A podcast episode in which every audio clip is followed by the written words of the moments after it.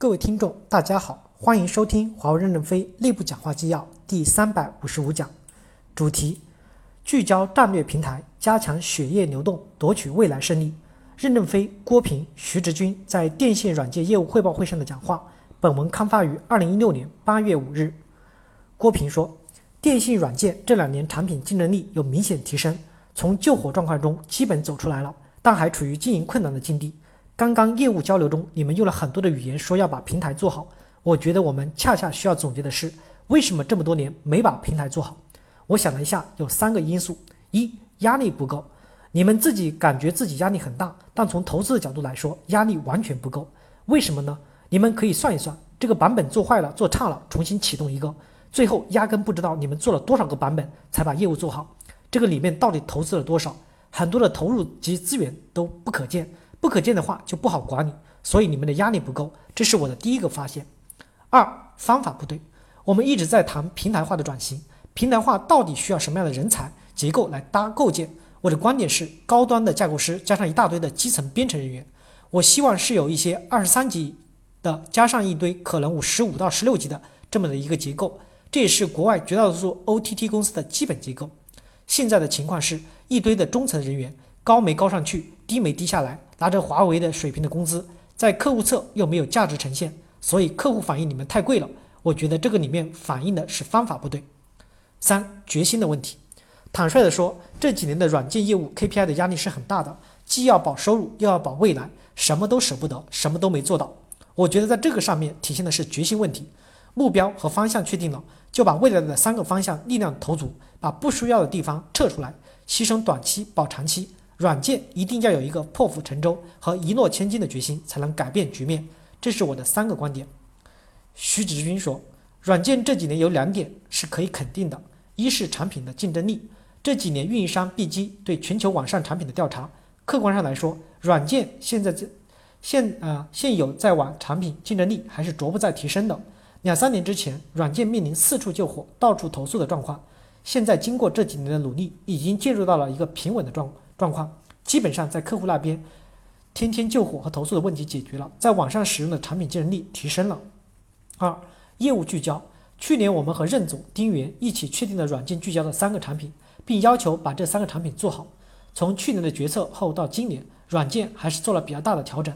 聚焦以后，今年上半年的经营结果其实没有你们想象的差，该 hold 得住的基本上也都 hold 得住了。但是在座的各位软件团队的成员，我觉得在以下两个方面需要改进：一，我们要敢于自我批判，放下包袱，面向未来，不去自我批判，不把我们跟业界做的最好的软件公司去做对比，找出自己的问题，然后破釜沉舟的去改进。我们是永远走不出来的，因为每一次我们什么都想，什么都想摁住，最后什么都摁不住。我们现在已经明确了这三个产品，那现在就应集中精力把面向长期的产品竞争力打造好，这样我们才有未来。在这种情况下，我们整个软件不要老是想自己要证明自己，老想着证明自己，其实越证明越痛苦，越证明越难。我们任何一个开发团队做事情不可能做得那么完美，那就不要怕自己做错了，也不要怕做得不好。只有承认我们在做的过程中间是犯过错误的，只有我们敢于自我批判，放下包袱，不解释，不自我保护，反而能够更轻松的去面向未来。比如 BES 我们就延迟了，如果没有犯一点错误，怎么可能延迟了呢？我和金伟荣通过电话，金伟荣说我们确实在初期对软件套件和微服务理解没有那么透彻，所以过程中犯了一些错误。但是我们现在通过再一次的努力，我们看清楚了，知道了应该怎么做，那我们有可能能够做好。我觉得是可以接受的。二，一定要重视软件的架构。我们软件这个团队啊，历史上是以项目交付为导向的团队。一个项目派一堆人出去做，对架构的重视不够，对平台的重视不够。这些年一直在转变。一个以项目交付为基础的团队，要转变成为一个以架构为导向、以微服务、云化为基础的团队，是要有个过程的。这个过程中，我们要大规模的去引进架构师，从架构上真正的搞清楚，然后以一个新的开发模式来面向未来。这个过程有可能我们会走弯路，但是大家要大胆的去转变。你不转变，你是没有未来的。你只有真正的有一支强大的架构师队伍，再加上转变我们过去的开发模式，然后以新的架构来面向未来，才有可能走出来。要不就永远走不出来。要敢于自我批判，敢于引进架构的明白人，不怕先丑。如果老是说我们很努力，做得很好，这些没有价值。这一切都是要靠结果来证明的。任正非说，三个平台不平均投放能力，要集中兵力在最有机会的一个平台上打歼灭战，在市场拱起来，另外两个平台才能被拖到半坡上。